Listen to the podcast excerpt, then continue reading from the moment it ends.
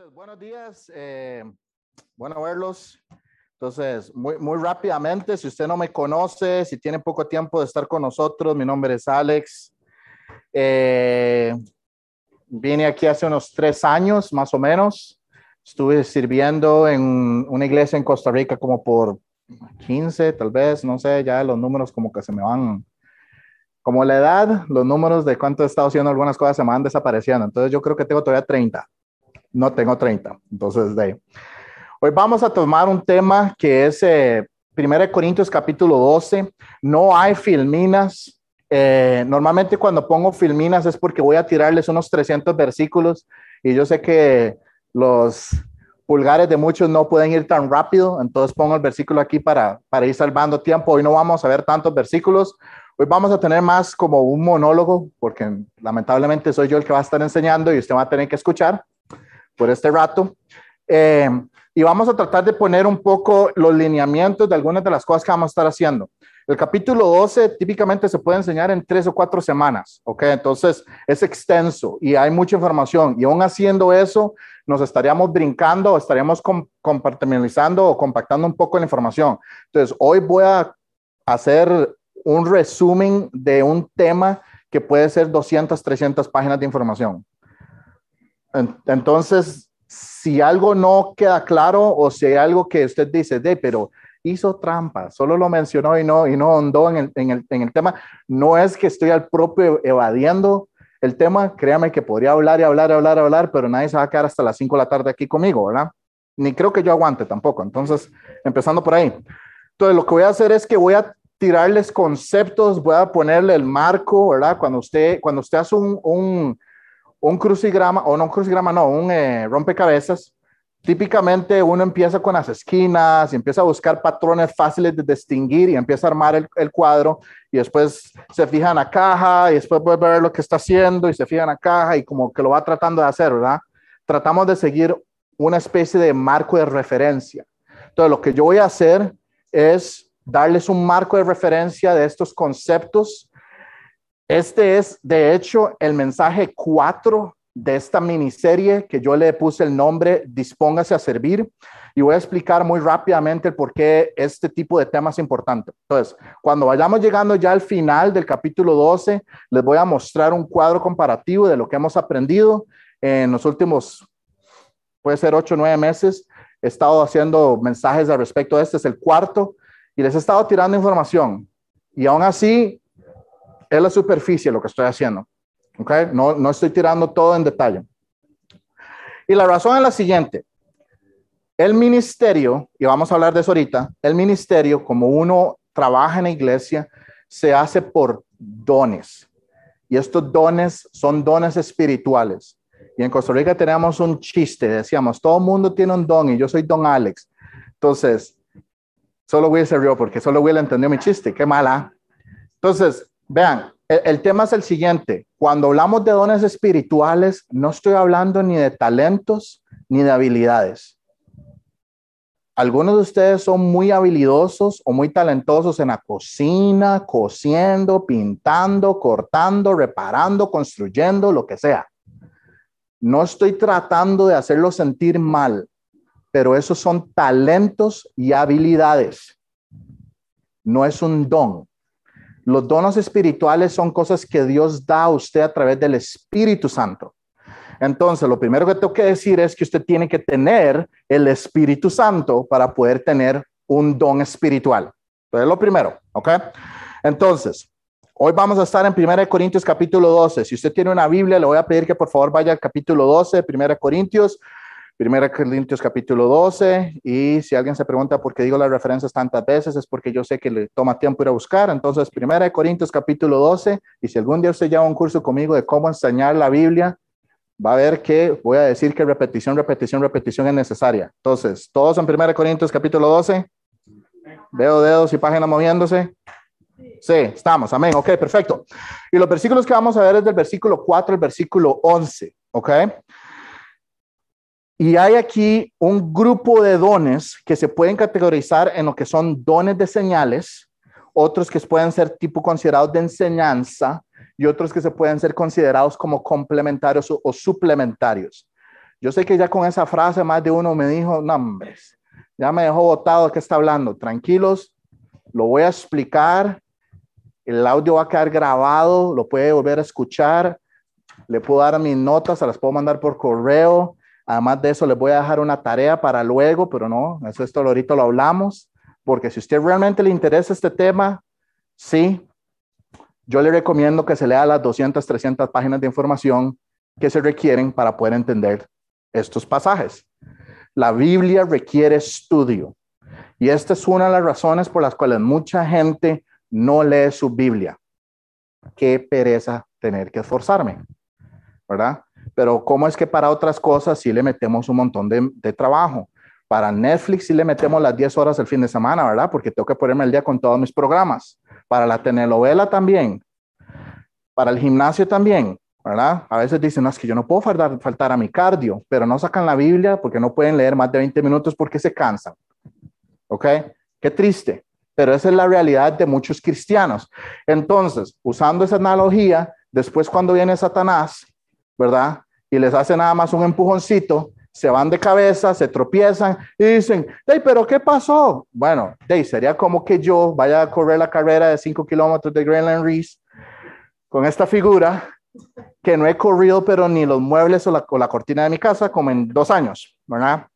Entonces, eso no tiene sentido. ¿Lo puedo hacer? Sí, pero se me van a desbaratar las rodillas, que ya tengo malas de por sí. Eh, eh, antes jugaba mucho fútbol, entonces eh, digamos que me, me, rompí las rodillas un montón de veces y los tobillos también, los ligamentos, etcétera. Es una larga historia.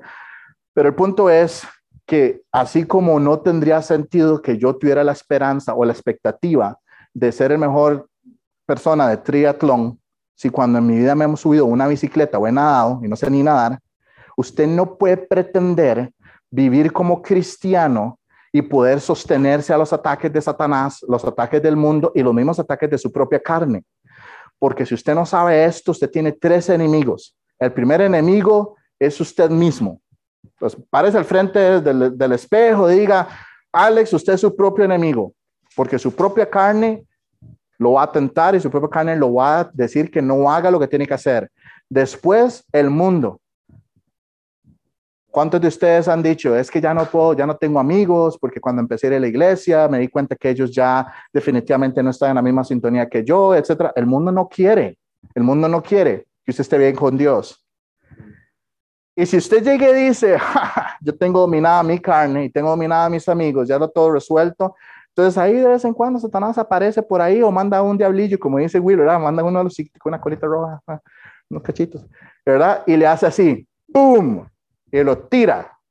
Entonces, pensar que usted puede luchar en la vida cristiana sin estar preparado y entrenado es, con mucho respeto lo digo, bien ignorante de nosotros.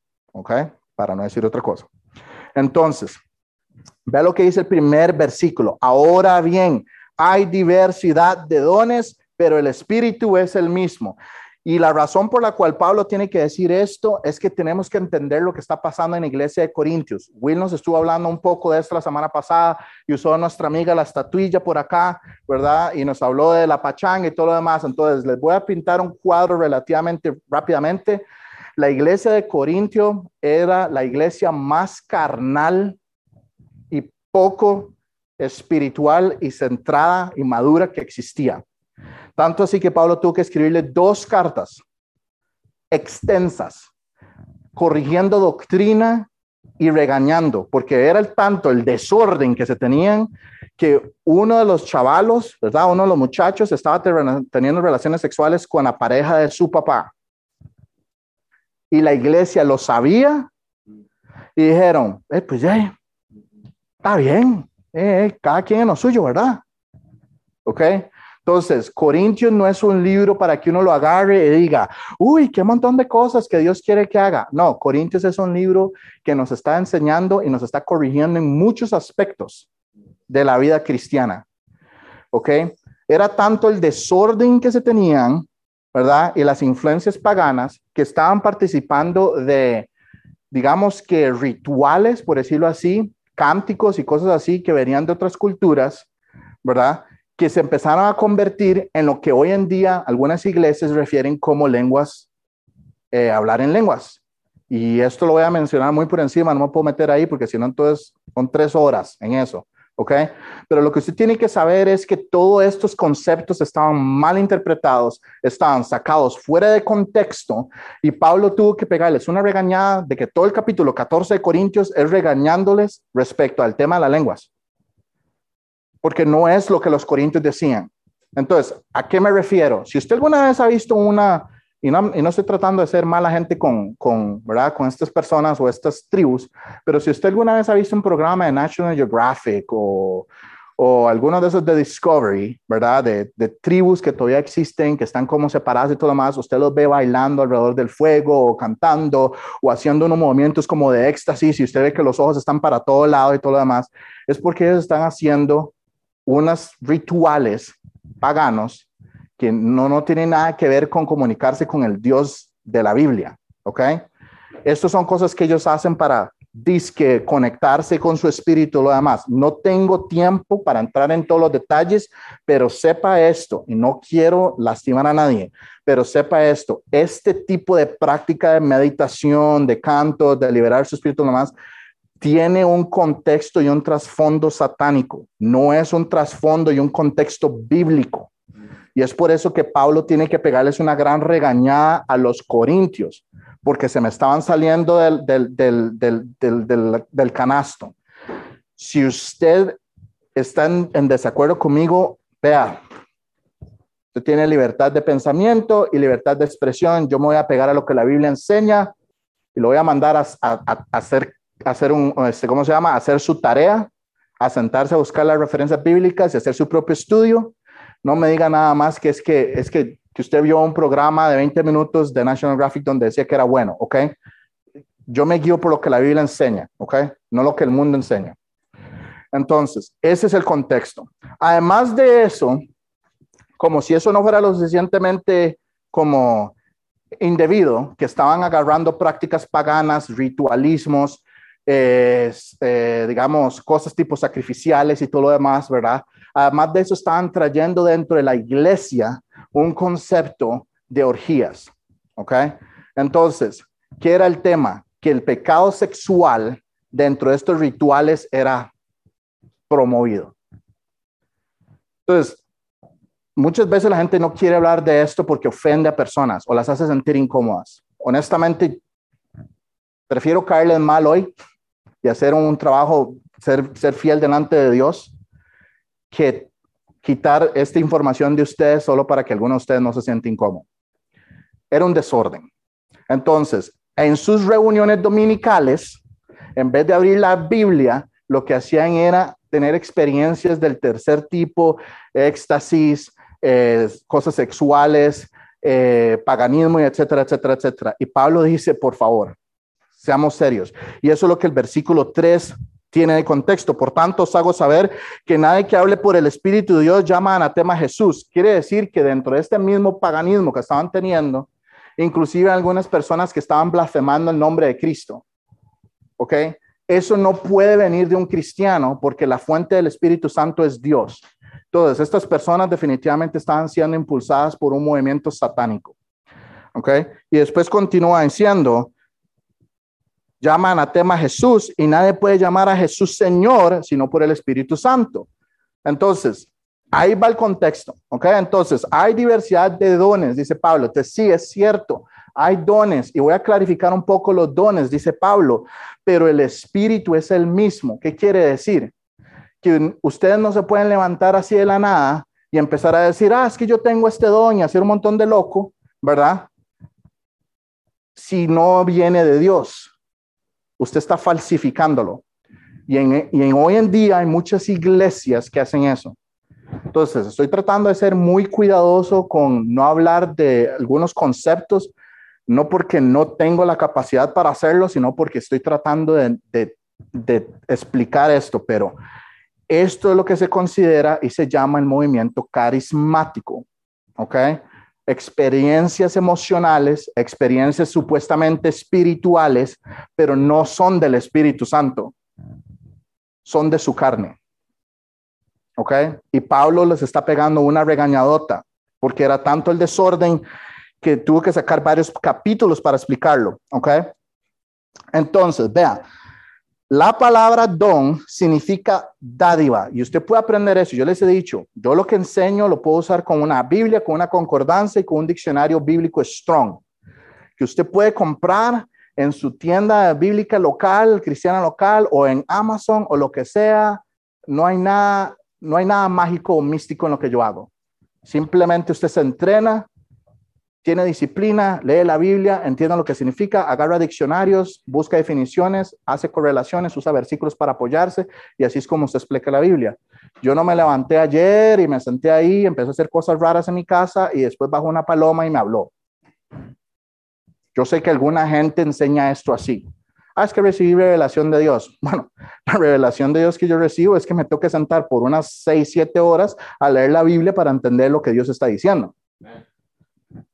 Y si usted no quiere invertir esas horas, entonces lamentablemente su vida no va a ir de acuerdo al orden establecido por Dios. Entonces, esta dádiva, esta palabra dádiva significa un regalo no merecido. Entonces, los dones que son dados son regalos de Dios a través del Espíritu Santo. Usted no los puede producir. No importa cuántas horas usted salga a correr alrededor de la casa, Dios no le va a dar a usted un don espiritual que no sea a través del Espíritu Santo. Usted no puede falsificarlo. ¿Ok? O por lo menos no lo puede falsificar de manera permanente, porque ahorita voy a hablar un poco de eso. Bien, versículo 5. Ya hay diversidad de ministerios, pero el Señor es el mismo. Hay diversidad de, de ministerios. ¿Qué es un ministerio? Nuevamente, saque su diccionario bíblico y busque la palabra y se va a dar cuenta que lo que dice es que es una diaconía. Eso es una palabra griega, diaconía, ¿a qué le suena? A diacono. ¿Ok? Porque es la misma raíz, la misma palabra que se usa para explicar diácono. Y hicimos una enseñanza hace unos meses atrás en Hechos capítulo 6, donde hablamos de qué eran los diáconos. Y esto es algo que yo quiero que quede claro. La gente que va a la iglesia tiene que quitar su mente de este concepto de que solo el pastor y el diácono son los que hacen el servicio. Porque un ministerio, una diaconía y un diácono es un siervo. La única diferencia entre las personas que tienen el título, por decirlo así, es que oficialmente han sido comisionados o tienen el trabajo de manera oficial. Voy a decir eso de nuevo por aquello. Yo estudié sistemas, ¿ok? Y me dieron un título. Pero en el trabajo en el que yo estoy, yo no podría clamar que soy lo que sea a menos de que me contraten. Me explico. Entonces, sí, tengo un, trasfondo y un título en sistemas. ¿Ok? Pero cuando voy a mi trabajo, en el momento que me contrataron, en el año 2015, hasta el día de hoy, tengo cinco o seis años de estar fungiendo como ingeniero en una especialidad X. No vamos a entrar en esos detalles, ¿ok? Entonces, oficialmente tengo el puesto para el cual estudié. Todos ustedes son siervos del mismo Dios que soy yo siervo. Y Will. La diferencia es que él tiene un puesto que en esta iglesia tiene un título que se llama pastor y es oficialmente su puesto, y otras personas tienen un puesto que oficialmente se llama diácono. Sí, señor. ¿Le cambio ese por el suyo? Hacemos un trade. Yo tengo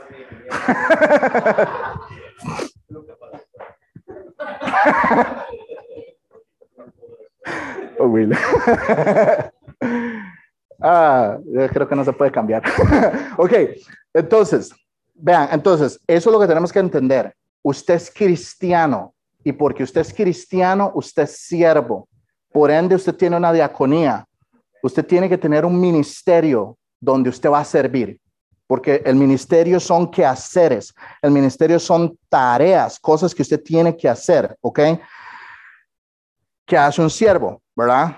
Entonces, nuevamente, algunas personas tienen el título oficial, algunas personas inclusive reciben un salario, otras lo hacen de manera bivocacional, como el caso de Will, que quiere decir que él trabaja con sus habilidades y sus talentos vendiendo buses y en el ministerio él pone a servir, digamos, el don que Dios le ha dado y trabaja como pastor, ¿ok? Pero todos tenemos una responsabilidad. Entonces, continúo diciendo, ok, continúo diciendo, pero el Señor es el mismo. Entonces, ya dije esto, el jefe es igual para todos. Mi jefe y el jefe de ustedes, el jefe de Will, el jefe de Sam, es el mismo, es el mismo Dios. ¿Ok? Lo que pasa es que Dios nos va a demandar cosas un poco diferentes. Él no demanda de Liz la misma, la misma capacidad o el mismo, o el mismo digamos, eh, trabajo que demandaría de Will, que tiene un puesto específico oficializado como pastor. ¿Ok? Eso es todo. Ok, continúo. Dice, hay diversidad de operaciones, pero Dios que hace todas las cosas en todos es el mismo. Entonces, hay diversidad de operaciones. ¿Qué significa que es una operación? Nuevamente, saque el diccionario Strongs, busque la palabra operaciones, busque qué significa y se va a dar cuenta que hay una variedad de tareas que hacer. Entonces, el ministerio tiene una variedad de tareas que hacer. A, veces, cuando uno enseña la Biblia, simplemente lo que hay que hacer es buscar una definición y entender el contexto. Eso es todo. Si ustedes ven, yo no estoy, no estoy explicando nada así como súper elevado, o sea, no me estoy inventando nada, simplemente estoy usando un diccionario para definir lo que la Biblia ya dice que es. Y así es casi que la mayoría del tiempo. Entonces, entonces ¿qué es una operación? La operación es un quehacer, es una variedad de tareas por hacer. Entonces, un ministerio tiene operaciones. Una diaconía, un quehacer, un, un, un trabajo, tiene tareas que hacer. ¿Ok? Entonces, nuevamente, piensa usted en su trabajo. Cuando usted lo contrataron en su trabajo, a usted no le dijeron, mira, te voy a pagar tanto para que vengas a ver Netflix. A mí, eh, si hay un trabajo así, pues, wow. Yo sé que hay trabajos de jugar computador y le pagan. Eh, que todos los que conozco que juegan computadoras dicen que están aspirando a eso. Lo que no saben es que de los 7 billones de habitantes de este país, de este mundo, Solo algunos contados con una mano son los que van a tener un trabajo así, ¿verdad? Entonces, buena suerte si lo consigue, genial. Pero no, típicamente lo que sucede es que nos contratan para hacer tareas en nuestro trabajo. Entonces, yo tengo un set de tareas que tengo que hacer semanalmente en mi trabajo y por eso me pagan. ¿Ok? Entonces, yo llego a hacer esas tareas. Y típicamente las tareas que yo hago en mi trabajo van muy de acorde a mis habilidades y lo que me entrenaron en la universidad, porque estoy hablando en ese tema de cosas de sistemas, ¿verdad? En el ministerio, las operaciones o las tareas a realizar son pertenecientes al ministerio en sí. O sea, que el ministerio tiene sus propias tareas a ejecutar. Y cada una de estas tareas se hace por medio de un don o dones. Entonces, estoy tratando de ir amarrando los conceptos. Dios le da a usted el ministerio. Dios le da a usted las tareas y Dios le da a usted el don, la capacidad sobrenatural para poder ejecutar esas tareas. Usted no ejecuta las tareas en el ministerio con sus propias habilidades. Usted puede servir con sus talentos y sus habilidades, pero el ministerio que Dios ha dado a la iglesia se hace con los dones que Él nos ha regalado. Entonces, voy a decir un par de ejemplos, porque yo sé que esta es la parte que muchas veces a la gente se le... ¿eh? Entonces, voy ahí. Si Dios tiene la tarea, yo voy a usar uno de los más fáciles para mí de explicar. Si Dios tiene la tarea de que todas las semanas dentro del ministerio que nos ha dado, entiéndanse en este momento Midtown, ¿verdad? Como en general, alguien tiene que venir y abrir la Biblia y exponer lo que la Biblia enseña, esa es la tarea, enseñar, predicar, exhortar. Entonces, los dones que Dios ha dado a las personas para poder hacer esa tarea es de ser un maestro, un pastor, un predicador. ¿Ven por dónde va el asunto? Entonces, Un ministerio saludable, y, voy y estoy hablando del concepto de ministerio, porque, porque cuando digo iglesia, a veces la gente piensa en el edificio. No, no, no, no, no, no. El cuerpo de Cristo, el cuerpo de Cristo somos todos los cristianos.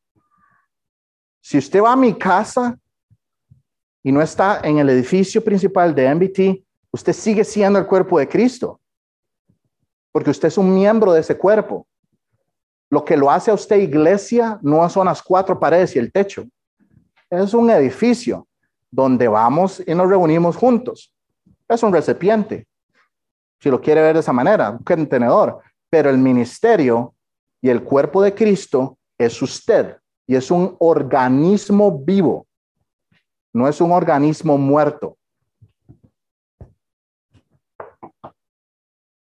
No dijo au, porque es una pared y la pared está muerta. ¿Ok? Entonces, esto es un organismo muerto. El cuerpo de Cristo es un organismo vivo que lo componen miembros. Cada uno de ustedes, si es cristiano, es un miembro. No me refiero a un miembro de la membresía, me refiero a una parte de este cuerpo. Piénselo con las mismas analogías que, que Pablo usa. Algunos de ustedes son ojos, algunos de ustedes son pies, algunos de ustedes son manos. Su don es servir. Entonces usted los pies del cuerpo. Yo no podría hacer algunas de las cosas, ni Will podría hacer algunas de las cosas que hacemos en este ministerio si algunos de ustedes no fueran pies. Si algunos de ustedes no fueran manos. El refrigerio. El refrigerio, obviamente, es porque algunos nos gusta comernos algo el domingo, ¿verdad? El, el snack.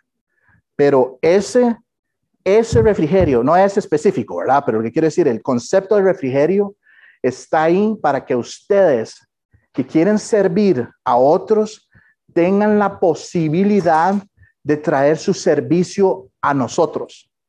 Tal vez usted esté pensando, ah, nunca lo había visto así, pero traernos unas frutitas un domingo es un servicio que usted le está haciendo al resto del cuerpo. Limpiar las sillas es un servicio, limpiar los baños es un servicio. Usted no es menos porque es el que va y limpia los baños y no es predicador. Eso es un error. Porque yo como cuerpo y boca, por ejemplo, si yo fuera el boca, ¿verdad? Que hablo y, predico y anuncio, ¿qué tan ridículo sería que usted diga, eh, pero es solo la cabeza y la boca? No tiene ojos, no tiene orejas, no tiene manos, no tiene piernas, no tiene intestinos, no tiene pulmones, ni riñones. ¿Quién de ustedes se puede levantar el día siguiente de la mañana y decir, ok, riñón, no tengo necesidad de ti. Ok, estómago, bueno.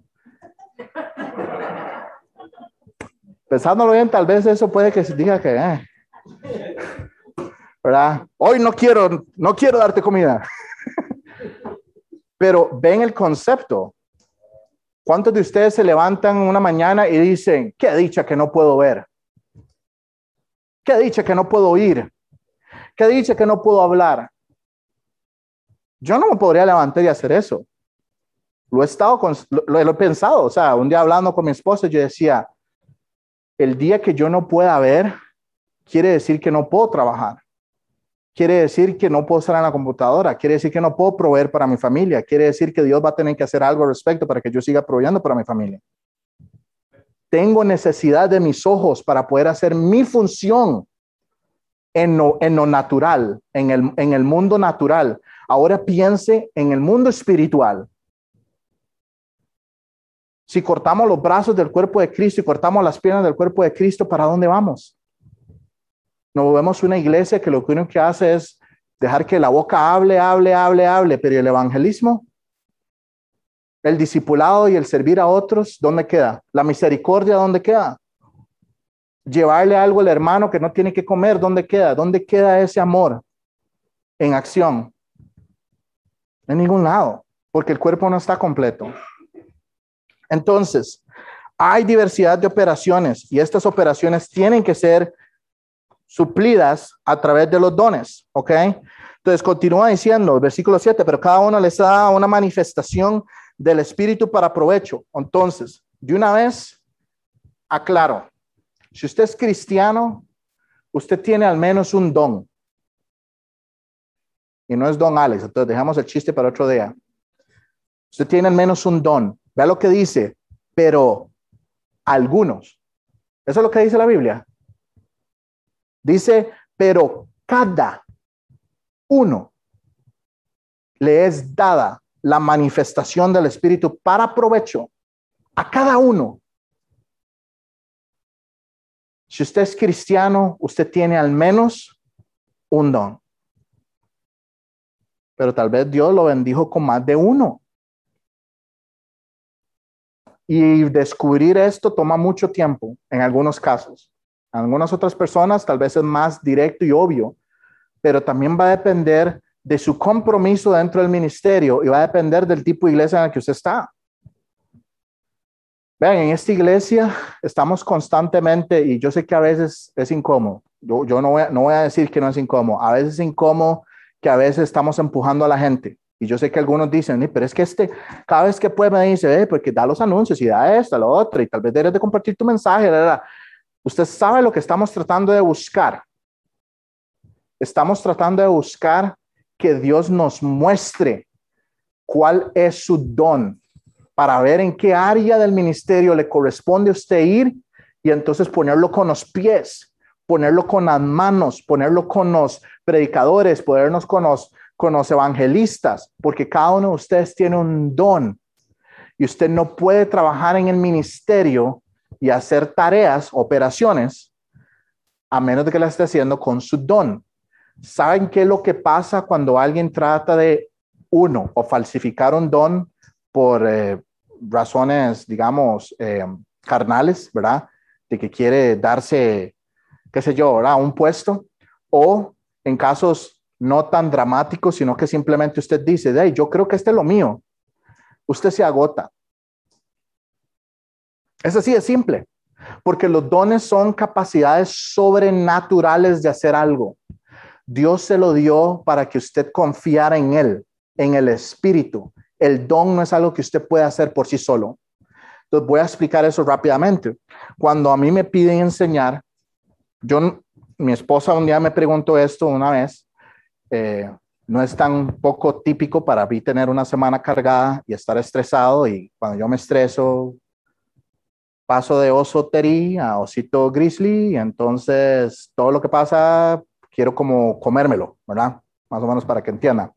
Entonces, cuando yo me estreso, mi temperamento, mi humor cambia muy radicalmente. Y una vez estábamos hablando de algo y yo estaba que ya echaba humo, iba en el carro y todo lo demás. Y cuando llegué a la iglesia y empecé a enseñar y terminé la enseñanza y ya después estaba como completamente nivelado y se me cae y me hace, wow, ¿qué fue eso? Porque usted estaba a punto de matar a alguien, no, no, no literalmente. Entonces, yo como que hice una sonrisa y dije, el don que da Dios no es algo que usted hace en sus propias fuerzas. Yo no podría decirle a usted que me canso de enseñar porque lo que Dios me dio es enseñar. Esa es mi área. Ese es el área de ministerio en el que yo me desenvuelvo. Estudio la Biblia, busco las aplicaciones, hago los, los resúmenes, saco las cosas y después lo explico y nunca me canso. Hay otras áreas en las que sí puedo decir que me canso, que son ministerios también. No soy bueno y, estoy siendo vulnerable. Yo no soy tan bueno para pensar en la área de misericordia, tal vez en la área de servir. Mi cerebro piensa diferente y mi, y mi cuerpo reacciona diferente. Cuando alguien me pide un consejo, inmediatamente estoy, ah, ok, un momento, bueno, es que eso es, y empiezo con la Biblia pero yo sí tengo que ejercer un, un, movimiento consciente cuando tengo que ir a comprarle a alguien comida porque me di cuenta que está pasando mal día. Algunos de ustedes no piensan en eso. Algunos de ustedes inmediatamente caen directamente en, hey, yo le sirvo, yo le traigo, yo le muevo, porque ese es su don. Y Dios lo hace a través del Espíritu Santo. No es algo que usted hace en su propia fuerza. Y por eso usted no se cansa Hay personas que dicen que wow, es que este vea, este es solo servir y servir y servir y servir y con una gran sonrisa y no se enoja y no se molesta y usted le tira trabajo y le tira trabajo y le tira trabajo y sirve y sirve y sirve porque ese es el don. Cuando estamos haciendo el ministerio, usando nuestros dones, no deberíamos de cansarnos. Entonces, una alerta. Si usted empieza a hacer cosas en el ministerio y llega el fin de semana y es como que lo han agarrado patada limpia y lo atropelló un bus, pregúntese entonces si ese es el ministerio, la operación o la tarea, el don que debería de calzar en, con usted. Porque un pie no puede ser boca. Sería ridículo que mi pie tratara de hablar. No es posible físicamente hablando. Y tal vez usted dice, pero ¿qué pasa cuando una mano se convierte en pie y cuando un pie se convierte en mano? Aquellos que no tienen manos. Eh, sí, ese es el problema. Siempre queremos buscar como el caso, ¿verdad? Complejo para justificar algo, pero dejemos, dejemos ya las excusas. El pie no fue diseñado para ser mano. Es cierto, personas que no tienen manos aprenden a usar sus pies y usan, escriben, pintan, usan teclados, hacen cosas impresionantes con sus pies, pero el diseño del pie era para ser pie, no ser mano. Ok, entonces, ok, y esto es para el provecho del ministerio y del cuerpo. Mis dones no es para yo hacer dinero. Mis dones es para servirles a ustedes. Lo que Dios me ha dado a mí es para venir y ponerlo a ustedes en el servicio para su provecho. Entonces, si yo enseño y si ese es mi don de enseñar, entonces lo mío es venir a ayudarles a ustedes a aprender su Biblia para que ustedes puedan ir a hacer sus tareas. Ese es, ese es el, sentir. Ok, entonces ve el versículo 8. Aquí voy a ir un poco más rápido. El versículo 8, porque este es dada por el Espíritu, palabra de, y viene el primero, sabiduría. Entonces, sabiduría. La sabiduría, de acuerdo al diccionario, es la capacidad de poder relacionar lo enseñado a un pensamiento prudente y sensato. Entonces, alguien que tiene el don de sabiduría puede adquirir información bíblica y el don en sí es poner esa, esa enseñanza en algo práctico, sabio y sensato. ¿Ok? Cuando se está leyendo la Biblia y alguien le dice, mira, es que estaba preguntándome, ¿qué hago con esta cosa? Voy a esta fiesta porque, y empiezan uno a contarle toda la historia, ¿verdad? Una persona que tiene sabiduría saca versículos de lo que ha recibido de parte de Dios y como conceptos como, bueno, todo me es lícito, más no todo conviene, todo me es lícito, más no todo edifica. Entonces, le voy a hacer unas preguntas a usted. Usted tiene libertad en Cristo para ir a hacer lo que usted quiera. Se llama libre albedrío. Pero lo que usted no tiene es libertad de consecuencias. Entonces, Will ha enseñado esto un montón de veces. Si yo salgo en este momento y le pego un tiro a alguien afuera, yo tenía la libertad, comillas, comillas, ¿verdad?, de hacer semejante estupidez, eh, asumiendo que es por una maldad y no es legítima defensa y no me quiero meter en, en cosas de abogado, ¿ok? Pensemos en, hacer los famosos tiroteos que hoy en día pasan, de que alguien se le zafa un tornillo y vas de tiroteo. Yo siendo cristiano lo podría hacer. Todo me es lícito. Preguntas que yo tengo que hacer. ¿Fue sabio?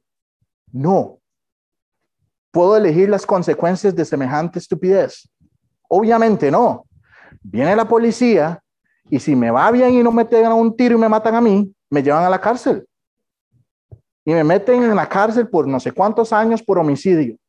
No puedo escoger las consecuencias. Y ahí fui dramático. Entonces voy a bajarle el nivel. Voy a bajar el nivel algo más sencillo. Si usted va y se va a la casa de un amigo que usted sabe que lo que terminan haciendo siempre es terminando borrachos, Okay, voy a usar un ejemplo un poco más sencillo, porque eh, yo sé que algunos de ustedes dicen, ah, pero ni pistola tengo, ¿cómo voy a ir a matar a alguien? Ah, ok, se la pongo más fácil. Usted tiene amigos, todos tenemos amigos que no son cristianos, ¿verdad? Y todos nos invitan de vez en cuando a actividades. Ok, perfecto. Llega un amigo y le dice, mira, te voy a invitar a mi casa. Y usted sabe, porque cada vez que hay una actividad en el trabajo el lunes, hablan de qué tan borrachos estaban y de qué tantas tonteras hicieron durante el fin de semana. La pregunta es, ¿puedo ir a hacer eso? Ok, usted tiene libertad de ir, pero usted no tiene libertad de escoger las consecuencias de eso. Su testimonio se puede ir al basurero.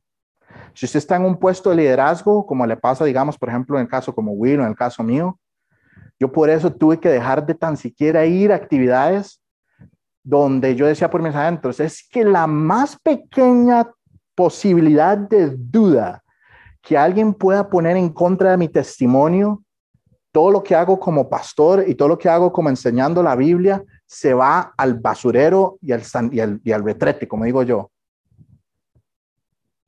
¿Es eso sabio? No, no es sabio. ¿Ok? Entonces, las personas que tienen este don de sabiduría son personas que obtienen el conocimiento bíblico de manera implícito o explícito. ¿Qué significa eso? Que el versículo bíblico es súper directo, como emborracharse está mal, o indirectamente, todo me es lícito, mas no todo me conviene, todo me es lícito, mas no todo edifica, y poder sacar sabiduría en eso y tomar decisiones aplicativas de si lo que va a hacer o lo que usted va a hacer es algo sabio o no. No es legalismo, es simplemente entender cómo Dios funciona. ¿Ok? Ok, después sigue diciendo, el siguiente es el de ciencia. La palabra ciencia significa conocimiento. ¿Ok? Entonces, esto es otro don que se le conoce o se categoriza como complementario. Es complementario porque normalmente este don, como el de sabiduría y el de ciencia, normalmente lo tienen personas que también tienen un puesto de enseñanza, porque es ahí es donde se puede sacar más jugo. ¿Ok? Entonces, ¿qué significa ciencia? Es la capacidad sobrenatural que le da a Dios a algunas personas de poder aprender y recibir de la Biblia. Hay personas que con solo leer un pasaje ya entendieron lo que Dios está diciendo. Otras personas les cuesta un poco más. Pero hay personas que tienen esta capacidad sobrenatural que usted los ve leyendo y es, wow, uh, ¿vieron lo que dice aquí? Y tal vez usted está, ah, sí, sí, sí, sí, claro, lo veo súper claro. Y usted dentro dice, no, hombre, no sé de qué está hablando. Es porque esa persona tiene la capacidad sobrenatural, Dios le dio una capacidad sobrenatural de poder ingerir información bíblica y procesarla. No tiene nada que ver con su capacidad mental, ¿ok? Esto tiene que ver claro, porque algunas personas dicen, bueno, es que yo, eh, es que tú quieres la universidad o algo así para... No, no, no, ni al seminario, eso no tiene nada que ver. Recuerde, el don es algo que Dios da por el Espíritu Santo. Los seminarios o el Instituto Bíblico son herramientas para ayudarle a usted a formarse y a descubrir sus dones. ¿Ok? Continúo. Después dice, fe. A otro le dio fe por el mismo Espíritu. Estoy en el versículo 9, ¿verdad? Entonces, ¿qué es fe? Todos tenemos que tener fe, porque si no, entonces usted no hubiera llegado a los pies de Cristo. Fe significa, de acuerdo al diccionario, es meramente descansar en la certeza y confianza de que Dios va a cumplir lo prometido. ¿Ok?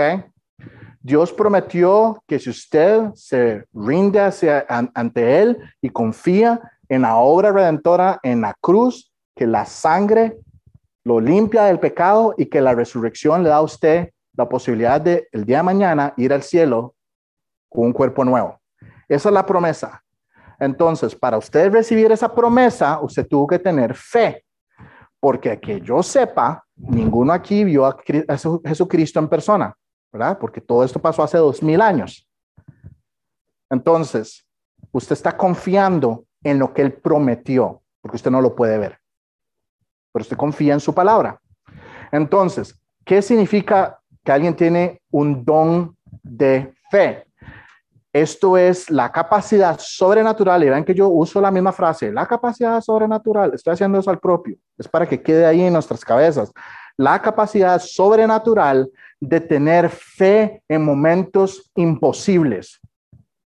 Como Josué cuando fue a espiar la tierra prometida. ¿Qué pasó? Regresaron y diez de ellos dijeron, no, van a matar. Y Josué dijo, sí podemos. ¿Cómo sabía Josué que sí podían? Porque era un ninja asesino. Tenía experiencia militar, pero es que él confió en la promesa, porque Dios dijo, se lo voy a dar. Y él dijo, eso es gigante. En dos, en dos golpetitos los tenemos listos. ¿Quién puede contra Jehová? Nadie. Entonces, es la capacidad sobrenatural de tener fe en momentos difíciles que usted dice, todo el mundo se está tirando del barco, dice, vamos a ir a evangelizar a Kansas City para Cristo. Y todo el mundo dice, no, hombre, no pude ni salir de mi casa, se me estalló la llanta y siempre está el hermano. Eso no es nada. Cambie la, la llanta, vámonos, o yo paso por usted, el que siempre nos está empujando, diciendo, tenga confianza, créale a Dios, Él prometió. Esta es la capacidad sobrenatural de tener esa fe. ¿Ok? Es otro don complementario. ¿Qué significa que es complementario? Normalmente va de la mano con algo de liderazgo o con algo de enseñanza para poder decir, hey, vamos a salir a evangelizar, no tengamos duda, Dios nos va a dar la victoria. ¿Ok? Entonces es algo sobrenatural. Continúo. Después dice que el de sanidad es por el espíritu. ¿Ok? Entonces, este es un poquito más complejo, pero muchos de estos no los voy a explicar de lleno. Voy a darles una idea generalizada y les voy a dejar tarea. ¿Ok? Entonces, esto es para que apunte y se dé un concepto de cómo es el cuadro, cómo es más o menos lo que estamos viendo.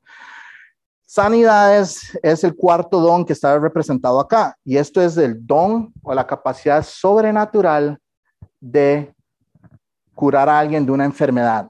Ahora, ustedes han visto que en la Biblia hay de esto. Estos son parte de lo que se consideran los dones de apóstol. Y no me puedo meter ahí porque me quedan 10 minutos y si no, entonces no nos vamos nunca. Pero este libro que tengo aquí, que se llama Señales, Prodigios y Milagros, son 160 páginas de versículos y explicación de cómo funcionan estos dones. Esto es como la versión condensada. Hay una versión más extensa, pero honestamente, este está en un libro, está presentable y es fácil de seguir. Todo lo demás son un montón de folletos y cosas que damos en el Instituto Bíblico en Costa Rica. Y como aquí usamos un programa diferente, lo mejor es que usted se apegue a esto. ¿Ok? Entonces, esto tiene un costo de 7 dólares, 8 dólares, creo. Eso es lo que cuesta imprimirlo. O sea, ni siquiera, ni siquiera aquí no hay ganancia ni nada. Yo mandé a pedir unos cuantos. Eh, si usted le interesa, hable conmigo para que yo lo incluya en esa lista. Si necesito mandar a traer 10 más de los 10 que ya pedí, porque todo el mundo quiere, no se preocupen, puedo mandar a traer 50 si es necesario. ¿Ok? Entonces, usted lo que va a hacer es, yo voy a explicar esto por encima, porque no me puedo meter ahí en detalle. Y este libro le va a decir a usted qué es una, una señal, una, eh, ¿cómo se llama? Una señal, eh, un don de señal, cómo funciona, por qué aplica hoy en día, por qué no aplica hoy en día, ¿ok? Entonces, los dones de sanidad per se, la persona que tiene ese don ya no está en operación hoy en día. Y la explicación más corta que puedo darles es esta. En el momento en que estaban los evangelios. Jesús o el Antiguo Testamento, no existía este libro, ¿cierto? Pues, de, eso podemos estar de acuerdo, ¿cierto? ¿Ok? Esta Biblia pasó varios años. El último libro de la Biblia se llama Apocalipsis. ¿Alguien quiere? No, mejor no, pues si no nos vamos. Le voy a decir, el libro de Apocalipsis se escribió por allá de los 92 al 94 después de Cristo. ¿Hace cuántos años fue eso? 1900 años, ¿ok? El libro de Corintios se escribió unos 30, 40 años antes de eso. Entonces, lo que quiero decir es esto. Como la Biblia en ese momento no estaba completada en un tomo tan cómodamente y fácil accesible para mí como esto, sino que eran papiros y tenían que traducirlo y, llevarlo de boca en boca. Y un día, podríamos, un día podríamos hablar de la historia de la Biblia y cómo llegó a nuestras manos. Creo que sería importante para que ustedes entiendan que el proceso hoy en día es muy diferente. Antes se pasaba de boca en boca y había todo un proceso súper serio para eso. Y estaba en, papiros y en piel de animales, ¿ok? Y después llegó a papel nosotros en los 1500, en el año 1500, que es la revolución industrial, ¿ok? Entonces, como no estaba completado, Dios tuvo que permitir unos dones y unas operaciones dentro del ministerio para poder seguir trabajando. Por eso es que algunas personas reciben revelación directamente de Dios, que se les aparecía en la zarza parrilla o en un fuego, se les apareció un ángel, y usted dice, a mí que no se me aparece un ángel porque seguramente salgo corriendo, ¿verdad? Ya eso no es necesario porque usted ya tiene la Biblia y ya Dios le dijo que tiene que creer acá. ¿Ok? Ahora, ¿puede Dios sanar? Por supuesto que sí. ¿Cómo buscamos sanidad hoy en día? Ponga sus manos juntas y ore. Y si Dios quiere hacerlo y está de acuerdo con su plan, Él lo va a hacer. Y yo tengo algunos cuantos testimonios de eso en mi vida, pero no hay tiempo. Entonces, nada más créame que yo he orado un par de veces en mi vida para que Dios me sane algo que tengo que los doctores no pueden sanar y después de orar un par de meses, cuando yo siento que ya no hay esperanza y estoy llorando, Dios me lo quita. ¿Ok? Dios puede hacer lo que Él quiere, pero la forma en que esto funcionaba ya no aplica. Después continúa haciendo milagros, que es el quinto, eso es el versículo 10. ¿Ok? ¿Qué es esto? Esto es una super categoría, ¿ok? Cuando digo super no me refiero super cool, sino me refiero que es una categoría eh, macro, o sea que conlleva muchas mini categorías o subcategorías. Milagros puede ser beber veneno y no morir. Y si ustedes han escuchado eso, lo voy a explicar más adelante, entonces no, no se me estrese. Muchas de estas cosas las voy a explicar más adelante. Pero digamos, en la Biblia habían señales de apóstol que podían agarrar serpientes, beber veneno, no morir, imponer manos, sanar, eh, hablar en lenguas y todo lo demás que eran específicas para una tarea. Todo eso se explica en detalle aquí. Entonces, si usted quiere sentarse y leer este libro, altamente recomendado, hágalo porque no tengo el tiempo para darles todos los detalles. Y el concepto de este tipo de señal, que se le llama eh, don de señales, es que había un mensaje que había que entregar. ¿ok? Entonces, así como Moisés tuvo que pararse delante del faraón y decirle, deja ir a mi pueblo, y él decía, no, le hace, ah, bueno, varita, tiro la varita, se convierte en serpiente. Hombre, ¿qué es eso? Confirmación de lo que yo estoy diciendo viene de parte de Dios. Y usted, si no, si no sabe qué estoy hablando, le recomiendo ir a leer eso en la Biblia es impresionante. Porque entonces venían magos y hacían cosas hasta que llegó un punto donde Moisés dijo, ah, ok, esta sí no la va a poder hacer. Y ¡pum! Y todo el mundo se quedó callado dijeron, oh, sí, realmente es Dios. Las, los dones de señal, como los milagros, las sanidades, eh, beber el veneno, eh, agarrar serpientes eh, y no, ¿verdad? Y que lo pique y que no se muera y todo lo demás, fueron entregadas en un momento específico dentro de un tiempo específico para una tarea específica, que era probarle a Israel que el Dios del que le estaban hablando era el Dios de ellos.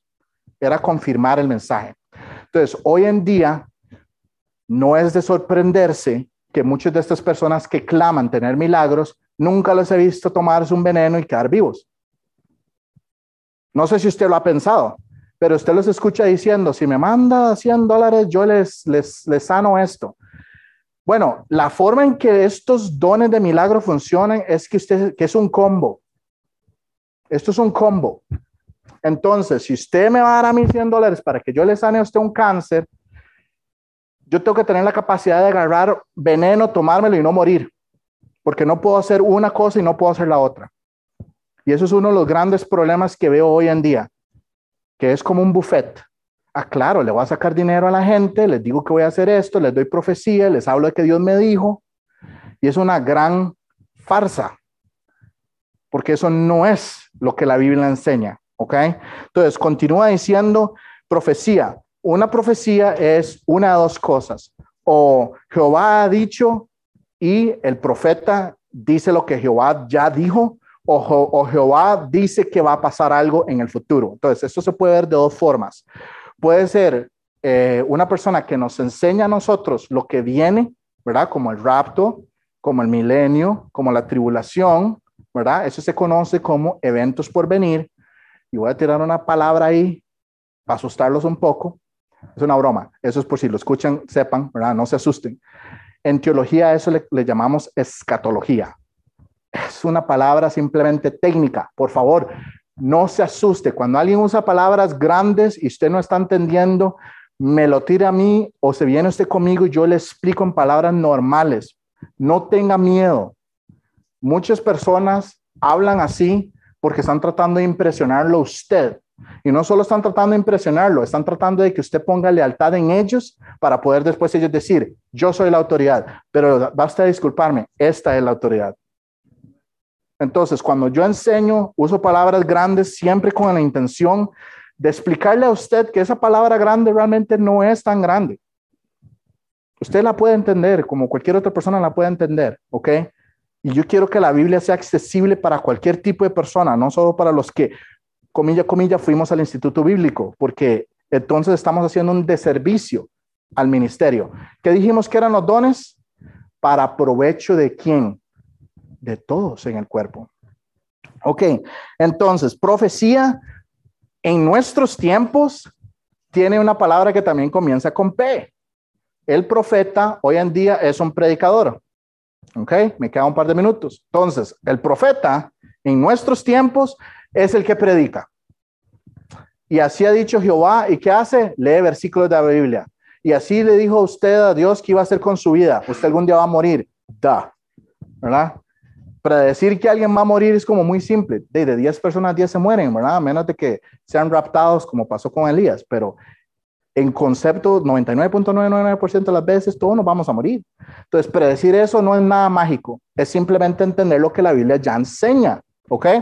Entonces, continúo. Después tienen los que tienen discernimiento de espíritus y ya casi voy cerrando. Entonces, me quedan un par de minutos.